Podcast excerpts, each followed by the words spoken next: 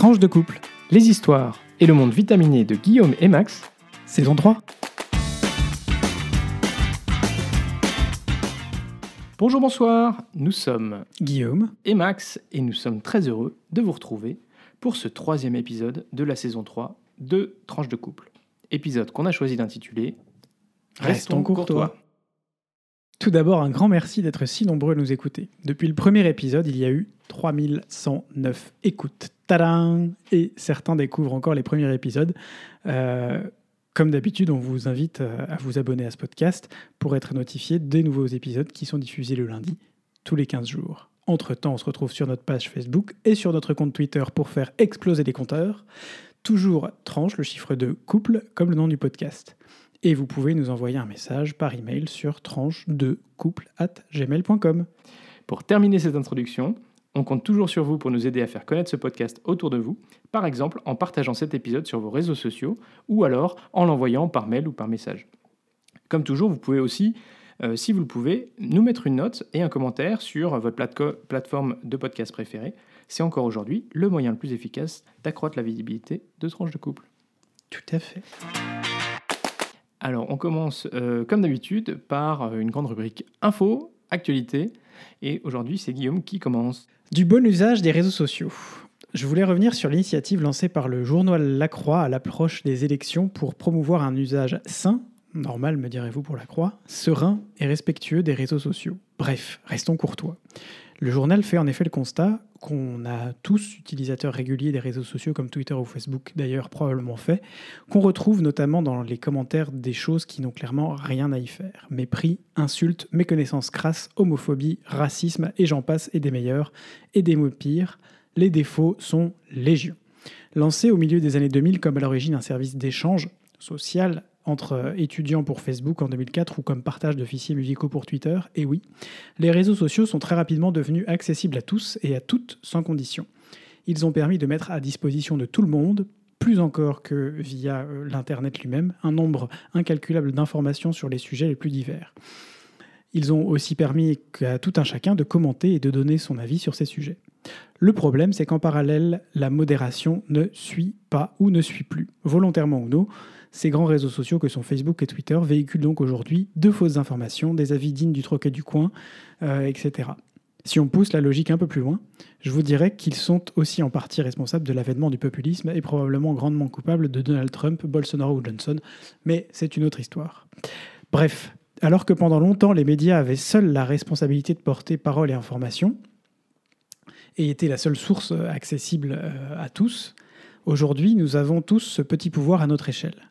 Mais est-ce qu'on peut vraiment s'en servir et est-ce qu'on sait vraiment s'en servir? Partant de ce constat, le journal La Croix, dont je ne cesserai pas de dire du bien, ni de dire que c'est le dernier journal de fond et non de sensation en France, a lancé l'appel des 100 pour débattre vraiment. Cet appel a été signé euh, en premier par 100 personnalités du monde connues, euh, notamment euh, Nathalie Bécard, dont on vous a déjà parlé, Jean-Jacques Ayagon, ancien ministre de la Culture, Pascal Canfin, député européen, Cyril Dion, auteur d'un certain nombre de documentaires, notamment sur l'écologie, Laurent Voulzy ou encore Nadja Vallaud-Belkacem. Le préambule, les périodes électorales constituent un rendez-vous privilégié pour notre démocratie. C'est un temps où nous envisageons collectivement notre avenir et où le citoyen doit avoir la possibilité de s'informer avant d'exercer son pouvoir de décision. C'est dire si nous ne devons pas rater ce rendez-vous. Or, au regard de ces derniers mois, nous pensons qu'il est légitime de s'inquiéter. Est-il encore possible de débattre dans notre pays? Les dix engagements sont Numéro 1, lutter contre les fausses informations et s'abstenir de relayer celles dont on ignore la source. Numéro 2, ne pas attaquer la vie privée, préserver l'intimité, y compris celle des personnes publiques. Numéro 3, ne pas injurier, diffamer, humilier, dénigrer ou. Je pourrais déjà m'arrêter là et dire que si déjà on s'attelait tous à respecter ne serait-ce que ces trois premières, euh, premiers points en fait, les réseaux sociaux seraient un lieu beaucoup plus tolérant, beaucoup plus ouvert et beaucoup plus sympathique qu'ils ne le sont aujourd'hui. La numéro 4, c'est refuser de transformer les réseaux sociaux en tribunaux populaires, ne pas céder à la dénonciation et à l'indignation systématique qui ne peuvent tenir lieu de pensée argumentée. Numéro 5, veiller à ne pas déformer les propos et à ne pas les sortir de leur contexte. Numéro 6, ne pas utiliser l'anonymat ou le pseudonymat pour contourner les règles de civilité ou biaiser le débat. Numéro 7, ne pas enfermer les interlocuteurs dans des identités figées d'origine, de genre, d'âge, de religion, de classe sociale. Numéro 8, écouter le point de vue de l'autre jusqu'au bout, sans dramatiser les désaccords. Numéro 9, accepter la complexité, dire les nuances pour ne pas s'en tenir à des oppositions frontales. Et enfin, le numéro 10, entendre la parole des plus faibles, et plus largement, celle qui s'exprime moins dans les médias ou sur les réseaux sociaux. Ne pas s'imaginer que ce que l'on lit sur Twitter ou sur Facebook est parole d'évangile, ne pas s'imaginer qu'il n'y a que ça, mais que le monde continue de tourner autour et que tout le monde n'est pas présent sur ces réseaux sociaux et que certains ont des choses à dire mais ne peuvent pas les dire sur ces plateformes. Rien que ces choses qui devraient relever du bon sens euh, sont largement omises aujourd'hui. Et évidemment, je vous invite fraternellement, sincèrement et franchement à signer cet appel, puisque maintenant il est ouvert à tous, mais surtout à respecter pour les mois à venir cet engagement. Et qui sait aussi à trouver un équilibre et à poursuivre l'engagement au-delà des présidentielles pour faire de notre société un monde un peu meilleur. Merci en tout cas à la Croix, dont on n'attend pas moins, mais quand même, pour cet engagement. Et tous à vos claviers pour signer cet euh, appel. Et en tout cas, de notre côté, tranche de couple, on signe l'appel. Absolument, tout à fait. Max, pour ce deuxième sujet de Restons courtois, tu vas nous parler d'une petite discourtoisie de la part des alliés de la France, on va vous parler, vous imaginez bien, de sous-marins. Et oui, effectivement, on s'est dit qu'on allait décrypter l'affaire des sous-marins qui a fait l'actualité de ces 15 derniers jours. Quoi, les Belges ont encore fait une journée porte ouverte? Et non. Alors, euh, pour décrypter cette affaire, euh, on va vous redonner quelques clés et notamment euh, revenir un petit peu en arrière jusqu'en 2016, puisque c'est à cette date que l'Australie a conclu un accord avec la France pour la fourniture de 12 sous-marins océaniques. Alors, les sous-marins océaniques, leur rôle, c'est l'attaque de navires de surface et de sous-marins, l'attaque de cibles terrestres, la collecte d'informations, la projection de forces spéciales, voire effectivement une certaine dissuasion conventionnelle pour l'Australie. Alors, c'est un contrat euh, majeur à plusieurs égards. Alors, d'abord, pour l'Australie, c'est le plus gros contrat de défense de son histoire. On parle quand même de 31 milliards d'euros ou 50 milliards de dollars australiens c'est le coût initial. Après, euh, il y a eu des évolutions, mais euh, voilà le, montant initial. Alors, c'est un contrat qui porte sur 12 euh, sous-marins, ce qui est conséquent parce qu'il s'agit de remplacer les 6 sous-marins actuels australiens. Le gouvernement australien a fait de ce contrat un enjeu de souveraineté, puisqu'il ne s'agit pas simplement d'acquérir des sous-marins, mais bien véritablement de créer une filière de production de sous-marins en partant de rien, et qui contribue plus largement aussi à un renforcement significatif de son industrie de défense. L'Australie fait le choix euh, du sous-marin proposé par la France, euh, qui est une adaptation du sous-marin nucléaire d'attaque français Barracuda. Vous verrez, ça a son importance pour la suite. Barracuda Mais en version diesel, car l'Australie voulait explicitement une propulsion conventionnelle au vu de sa politique non nucléaire. Et ça aussi, c'est un élément important. La montée en gamme des sous-marins australiens visait à donner une capacité de premier rang face à une Chine de plus en plus assertive dans les eaux du Pacifique. Donc ça, c'est pour l'Australie. Euh, la France, euh, elle, euh, prend en charge le transfert technologie et la formation des personnels pour la construction du navire et puis de toutes les infrastructures sur place, les bassins, les, toutes les infrastructures pour construire le navire et puis l'entretenir. Mais il faut bien noter que ce n'est pas un contrat qui est simplement attribué à Naval Group et à l'industrie française, parce que le système de combat, qui est quand même un élément relativement important d'un tel sous-marin, est fourni par les États-Unis. Et ça, c'était très clair dès le départ. Alors pour la France, ce contrat, il est aussi extrêmement important. C'est pour ça qu'on l'a qualifié de contrat du siècle.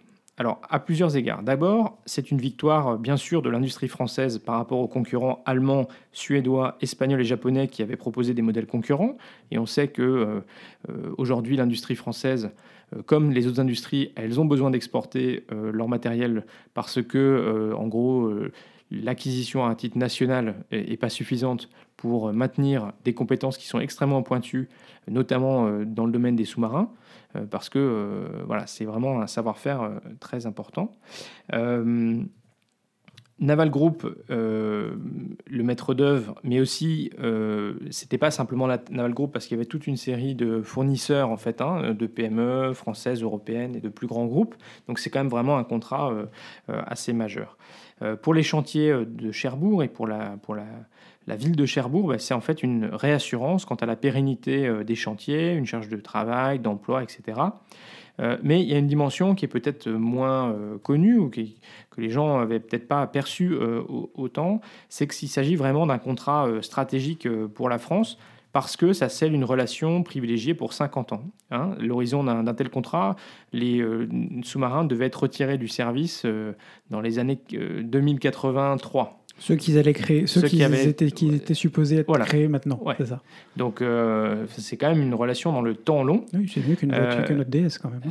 relation privilégiée pour 50 ans avec un de ses grands voisins, et oui, il ne faut pas oublier que la France est aussi une nation du Pacifique, la seule d'ailleurs de l'Union européenne, avec une communauté française forte de près de 600 000 personnes, réparties sur trois territoires, la Nouvelle-Calédonie, la Polynésie française et les îles Wallis et Futuna, et puis euh, une souveraineté sur une zone économique exclusive euh, de près de 7 millions de kilomètres carrés hein, en Indo-Pacifique, sur les 11 millions de kilomètres carrés de notre zone économique exclusive totale. Pour la France euh, comme pour l'Australie, le partenariat, tout ça a été formalisé dans un partenariat stratégique qui a été conclu en février 2019 et qui les rapproche sur un plan diplomatique comme militaire et leur permet d'être unis face à la Chine, hein, donc j'ai dit qu'elle était assez assertive, tout en adoptant une position de non-alignement complet face aux États-Unis. C'était un élément très important de la stratégie française en Indo-Pacifique. Revenons maintenant en 2021 soit cinq ans après le choix des sous-marins français. En dépit de nombreuses polémiques et de campagnes de déstabilisation qui ont continué à avoir lieu euh, durant ces cinq ans, le contrat euh, progresse relativement bien. Euh, plusieurs étapes importantes se matérialisent, comme la décision et la négociation avec le gouvernement australien sur le fait que 60% du contrat de Naval Group sera réalisé en Australie et l'attribution de contrats locaux en conséquence. Le 15 septembre, Naval Group recevait une notification du ministère de la Défense australien euh, pour conclure la revue fonctionnelle qui avait été réalisée et euh, qui euh, attestait de son succès, ce qui permettait de passer à la phase suivante du programme. Dans le même temps, le dialogue politique, stratégique et militaire entre les gouvernements français et australiens se déroule positivement. Hein. donc on est quand même sur une relation qui s'est construite progressivement sur une dizaine d'années. Euh, avec euh, dernièrement les rencontres euh, du président de la République et du Premier ministre australien en juin, en marge du G7, et puis une réunion 2 plus 2, comme on dit, donc c'est la réunion des ministres des Affaires étrangères et de la Défense, le 30 août dernier, qui résulte dans une déclaration publique où la France et l'Australie déclarent leur volonté conjointe d'approfondir la coopération de leur industrie de défense, avec comme point d'orgue le programme de sous-marins de classe attaque.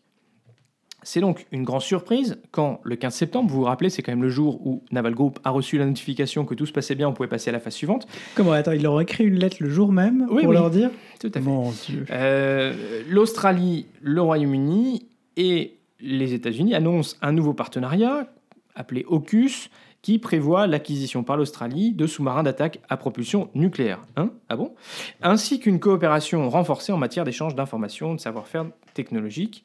Euh, alors, c'est une grande surprise. Par définition, cette annonce euh, consacre donc la rupture du contrat avec la France, mais également elle met à mal le partenariat stratégique euh, France-Australie, dont la coopération en matière de sous-marins était l'épine dorsale.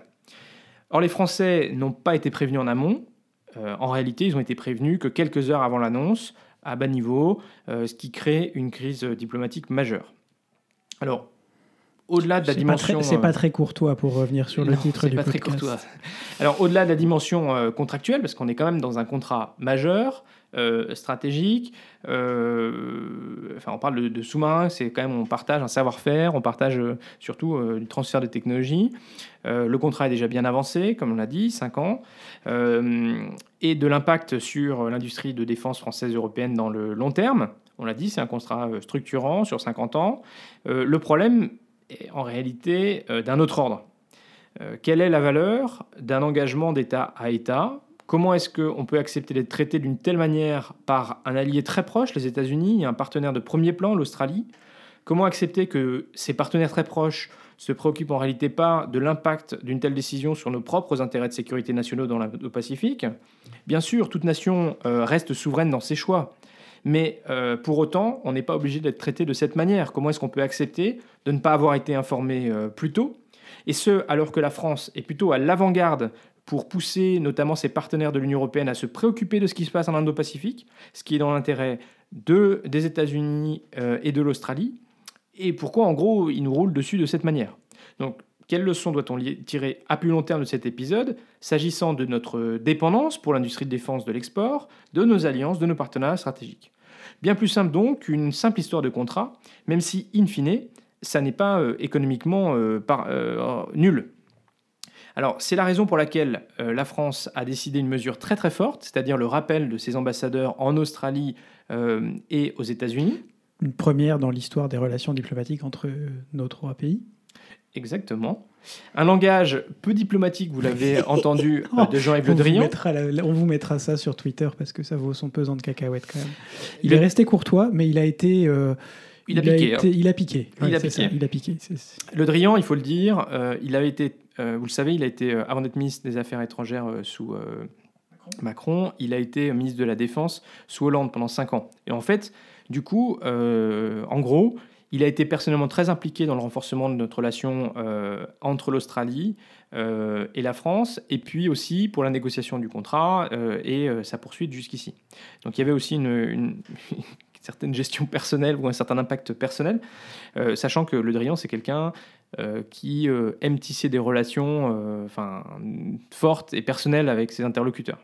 Là, senti un petit peu trahi.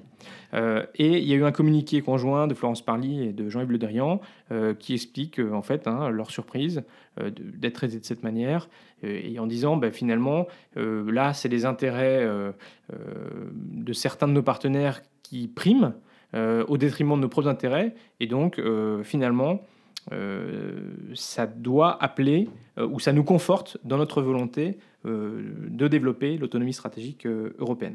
On verra quels seront les enseignements euh, dans la durée, mais il est clair qu'un alignement à 100% sur les États-Unis n'est pas une bonne solution, même si eux en seraient ravis, parce qu'au final, bah, les États-Unis décident à la fin tout seuls, selon leurs propres intérêts de sécurité et leurs intérêts économiques.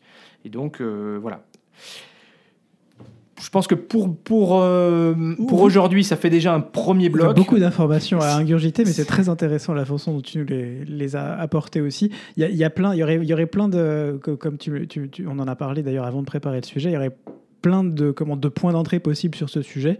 Euh, je crois que là, tu nous as fait la, le point d'entrée le plus global et le plus intéressant euh, qu'on ait. Après, si vous avez peut-être des questions ou ou des, des, commentaires à faire, euh, n'hésitez pas aussi à, les mettre, à nous les mettre sur Twitter ou sur Facebook. On y répondra peut-être s'il y a besoin dans un, dans un épisode suivant. Mais voilà, c'est une petite partie des informations, euh, des, nombreuses informations euh, portées par ce sujet. Et oui, on, aurait pu aussi revenir sur la dimension euh, européenne, parce que vous, ben, je l'ai dit, hein, les Français essaient de pousser leurs partenaires européens, ce que notamment les Américains, les Australiens essaient de faire aussi. Je ne comprends pas que les Lituaniens ne se rendent pas compte des enjeux de l'Indo-Pacifique.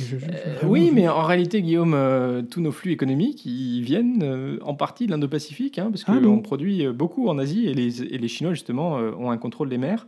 mais sur Rappelez-vous du canal de Suez. Euh, le 15 septembre, c'était aussi une date assez importante en Europe parce que c'est le jour où l'Union européenne avait prévu de publier sa stratégie pour l'Indo-Pacifique, quelque chose dont, en réalité, nos partenaires euh, auraient dû se réjouir.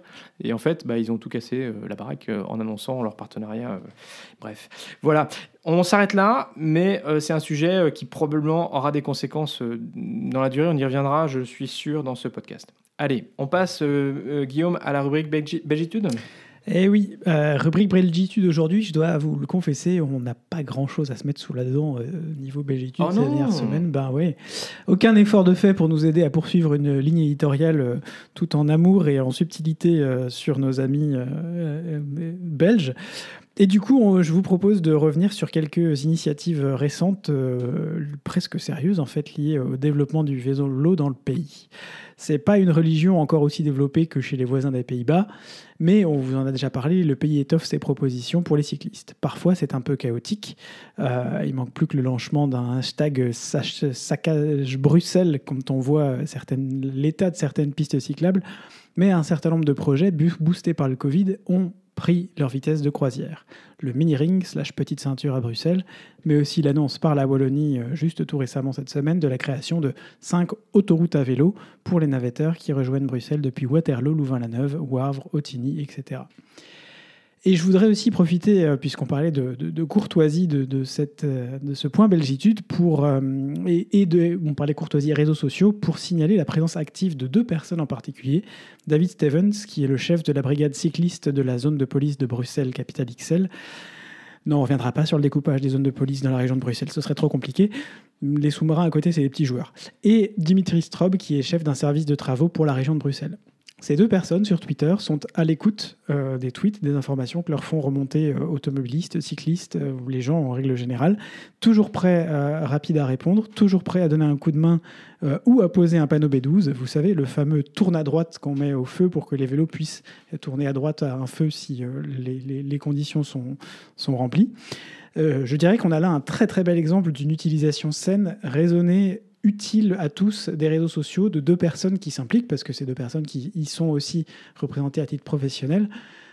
Mais c'est une forme de service client pour le service public que je trouve assez, assez chouette et, euh, et ça montre aussi que tout n'est pas noir dans les réseaux sociaux. Je pense que c'était important aussi de le dire. Et ça donne une certaine proximité avec euh, justement euh, bah, ces, ces services publics qui parfois peuvent être un peu incompréhensibles. Tout à fait. Presque sans transition, mis à part notre jingle, Max, euh, puisqu'on parlait vélo, est-ce qu'on parlerait journée sans voiture? Et oui, exactement, parce que euh, chaque année a lieu à Bruxelles la journée sans voiture, euh, le 10 septembre, c'est ça? Deuxième week-end euh, de deuxième septembre week-end de septembre, je crois que c'est ça. Euh, donc, enfin, pour le deuxième dimanche euh, de septembre.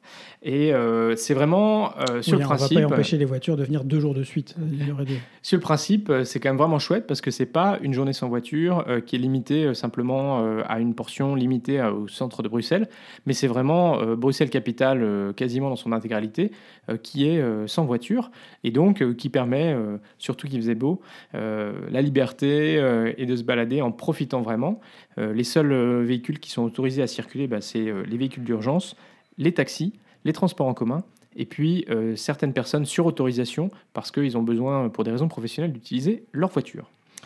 Alors, génial sur le principe, mais alors quel bordel Oui, c'est chouette, hein, parce que du coup, on a des avenues complètes réservées aux cyclistes, aux piétons, mais ça tourne vite. Moi, c'est le sentiment que j'ai eu. C'est déjà, euh, déjà l'année dernière, c'est c'est- ça peut vite tourner un peu à la jungle, parce que bah, euh, Nous qui sommes vélos et qui, et qui adorons euh, utiliser notre vélo dans Bruxelles, et on est plutôt respectueux et raisonnable sur tout ce qui est code de la route. euh, mais, mais là, on- ça donne vraiment pas envie, quoi. Mais c'est un peu compliqué, ouais. c'est c'est- Les gens sont au milieu de la route, donc en fait, c'est impossible de rouler. Si, si on a juste envie de se... Je, je dirais pas que ça donne pas envie, parce que c'est quand, même une- c'est c'est quand même une chouette journée. On a quand même fait 30 bornes, on, on a quand même passé un bon moment.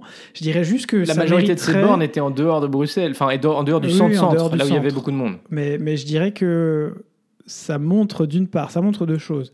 Ça montre d'une part qu'il y a quand même ce besoin et cette volonté des gens de sortir à vélo, mais qu'il y a aussi besoin de clarifier les règles de cette journée en disant oui ou non, est-ce que quelle, partie du code de la route s'applique? Puisque pour moi, en théorie, soit on peut dire, donc il faudrait préciser, préciser aux gens que, par exemple, à un feu, à un passage piéton, l'usage est faible, le piéton reste toujours prioritaire, même à vélo.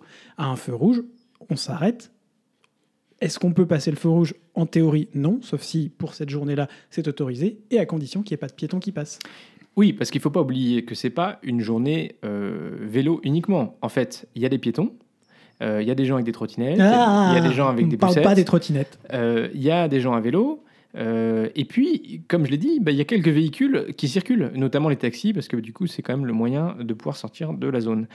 Euh, C'est pas les véhicules les plus dangereux. et donc, Pour une fois. griller les feux, ne pas respecter euh, les règles du code de la route, euh, rouler à contresens euh, sur euh, la chaussée euh, alors qu'il y a d'autres euh, cyclistes qui arrivent. Euh, Enfin, tout ça, en fait, c'est pas avec un, un très bon ordre.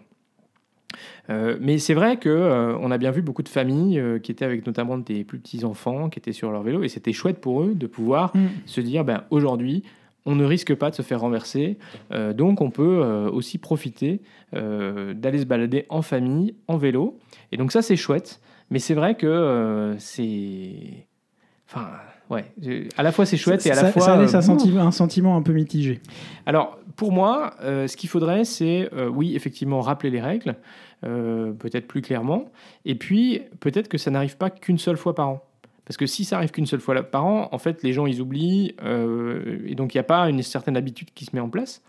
Alors, sans pour autant peut-être à ce stade passer à un rythme euh, hebdomadaire, hein, chaque dimanche, ça serait quand même un peu con- contraignant parce qu'on vous l'a dit, en gros les voitures de 8h du matin à 18h le soir, elles peuvent pas, pas rouler. Donc ça veut dire que si vous avez envie d'aller faire une balade ailleurs, et ben en fait, euh, et que vous devez prendre votre voiture parce que... Il euh, faut voilà. partir tôt le matin et revenir tard le soir. Mais franchement, alors ça, c'est prévu un an à l'avance, donc les gens peuvent s'organiser Non, aussi. sur, mais si ça devenait tous les dimanches, Ah ça oui. serait quand même assez contraignant.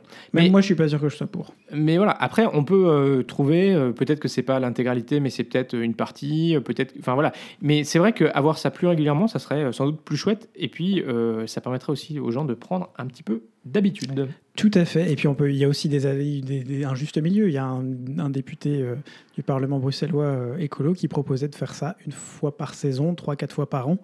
Euh, je trouvais que c'était aussi une proposition relativement équilibrée. Oui, alors il faut quand même se rappeler qu'on est à Bruxelles et que donc, s'ils font ça le 10 septembre et pas plus, et pas plus tard, c'est parce qu'après, il y a quand même de grandes, grandes chances qu'il pleuve. Oh, mais qu'il aimait 10 ans. Pardon. Mais qu'il aimait 10 ans, mais, qu'il est mauvaise langue. nous, on fait du vélo taf et on fait du vélo taf avec les équipements qu'il faut, donc on sait faire ça sous la pluie. Ah, on vous a déjà montré que- une photo de nous dans nos superbes pantalons de pluie. Ah, Oh, c'est génial. oh, on aurait toute notre place sur un des, des, des- des, euh, pantalons de pluie qui recouvrent les chaussures, comme ça au moins tu prends pas la flotte sur tes codasses. Ouais, C'est moche, mais qu'est-ce que c'est pratique? Bon, vite coupe toujours. Euh, Fou la houge La maison est pleine. Prenez votre ticket. Et Eh oui, parce que c'est vrai que là, autant pendant un an et demi depuis qu'on a déménagé, il y avait personne qui était venu à la maison, quasiment. Euh, C'était l'épaisseur du trait, comme on dit.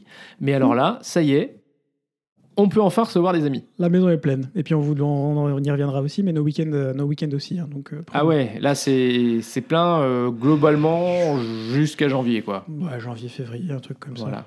Non, mais du coup, euh, réfléchissez. Si vous voulez venir nous voir, prenez votre date. C'est parti. Mais oui, et- mais en fait, ça nous fait plaisir fondamentalement d'avoir du monde dans cette maison parce que c'était Ah ouais. aussi le bonheur d'avoir une chambre d'amis et de pouvoir accueillir des amis dans la chambre ou de la famille. Exactement. Et même deux chambres d'amis, en réalité. Et même deux. Et donc, euh, non, c'est vraiment chouette. On est vraiment super heureux et on, et on sera ravis de vous accueillir pour enfin pouvoir vous même présenter cette maison euh, qu'on a bichonnée pendant, euh, pendant autant de temps pour la préparer. Pour On la connaît du bout bien. des doigts. Le moindre grain de poussière n'a plus de secret pour nous. Voilà. Et, euh, et ben, c'est vrai que c'est euh, c'est chouette aussi. Enfin, Bruxelles est une, euh, une ville très très agréable. Et à chaque fois qu'il y a des gens qui viennent, notamment des Parisiens, ils reconnaissent quand même que le cadre de vie est vraiment très agréable. Et on est heureux de Tout pouvoir partager ça, euh, et notamment quelques frites belges hein, euh, avec eux. Frites, gaufres, bière. Venez, viendez, on sera vachement content de vous avoir à la maison. Euh, on, on vous en voudra jamais si vous venez avec euh, quelques petites spécialités françaises euh, qui ont, sont un Ah petit oui, peu vous plus. souvenez le droit de péage, toujours là, toujours là. Voilà, et donc bah, le rythme, on l'a dit pour nos week-ends, bien chargé, Ouais, mais globalement, bien chargé globalement. ouais, là on est bien reparti, là, ouais, c'est, c'est- c'est- on est, on est on chaud, là. on, on est chaud confirme, euh, ça y est, on a relancé la machine. Septembre, et- 2000, septembre 2021, c'est septembre 2019. Hein, ce- ce copier-coller, pareil. Voilà, donc il va Même falloir combat. juste faire attention à pas se cramer, euh, mais... le burn-out, euh, ça va pas être professionnel, là, pas que, en tout cas, ça va être, euh, ça va être tout un ensemble de choses. C'est-à-dire que quand tu as des semaines euh, bien chargées, il faut aussi que le week-end, tu, Tu te reposes. saches un peu reposer. Voilà. Mais, et on fait un petit big up arriver, du coup à nos amis qui ont des enfants de bas âge et qui du coup, bah, eux, semaine au week-end, les grasses maths. Oui, tout à fait. Et on passe à la dernière rubrique de ce podcast, parce que ça fait déjà euh, quelques minutes euh, qu'on on avance. Euh, Guillaume, aujourd'hui, c'est un point culture. Eh ben oui, aujourd'hui, le coup de cœur culture de cet épisode n'est autre que l'un des monuments les plus emblématiques de la capitale française. Ah J'ai parlé, je vais parler de, de, de, L'Arc de Triomphe. Tout à fait. Depuis qu'il a été recouvert dans le cadre d'un projet de feu l'artiste Christo, qui avait euh, aussi recouvert le Bundestag à Berlin ou le Pont Neuf à Paris il y a quelques années, c'est comme si on le voyait à nouveau. À force de passer devant, on ne fait plus attention. Même quand on est parisien. euh, On est jamais... Moi, je suis jamais monté dessus. Ouais, moi, non, je En sais plus. Peut-être il y a très, il y a- il y a fort fort longtemps. Mais de fait, à force de passer devant des monuments, on n'y fait plus attention. C'est comme la Grand Place à Bruxelles. C'est comme. Euh, Faut, faut dire en plus que le fait que ce soit un rond-point à, à, à 5 à cinq lignes. Ouais, ça fait pas, ça, euh, ça fait pas envie. Mais il y, a des- y, a des- il y a des tunnels pour passer en dessous. Bon, les tunnels sont pas forcément très, très un peu glauques, sont forcément un peu glauques, mais, mais c'est pas grave. Bref, on passe devant, on l'oublie. Alors évidemment, les détracteurs du projet, toujours dans la mesure, y compris et la courtoisie, y compris sur les réseaux sociaux, n'ont cessé de pointer un que c'était moche et deux que c'était cher et qu'on aurait pu faire autre chose de l'argent. Alors, pour euh, ce premier point, dire que c'est moche, rappelons d'abord que en préambule, c'est de l'art et que l'art, pour moi, c'est quand ça fait réagir, quand ça stimule quelque chose en nous, positif ou négatif, que ça fonctionne. Donc, ok, c'est moche pour vous. Vous, vous trouvez ça moche, quelqu'un trouve ça moche, mais ne commençons pas à projeter notre vision sur, ce, sur, une œuvre d'art comme si c'était celle de l'ensemble de la société. Tout ce que je vous dirai ici, je le dirai, c'est mon, mon avis à moi. Et, euh, et, je le dirai, j'essaierai de le dire de façon euh, nuancée ou de me taire quand euh, quelque chose, peut-être je n'ai pas suffisamment d'informations pour, pour en parler. Et en fait, Christo a beaucoup fait réagir par ses installations. Euh, et paradoxalement, il laissait en fait chacun libre de l'interpréter. Mais on constate souvent que ça permet, comme je le disais, de remettre en valeur des monuments qui n'ont jamais quitté le remplacement, mais qui petit à petit sont tombés dans une forme de routine. On passe devant, on les voit plus, on fait plus attention. Moi, je trouve ça super beau. hein. Enfin, Voilà. Oui, mais je suis. Mais c'est mon avis personnel, Je, hein. suis, je suis d'accord. Je, trouve ça aussi chouette. D'une part parce que ça permet de remettre en valeur. Ce, ce- ça- les gens sont très contents de le retrouver aussi une fois qu'il sera déballé.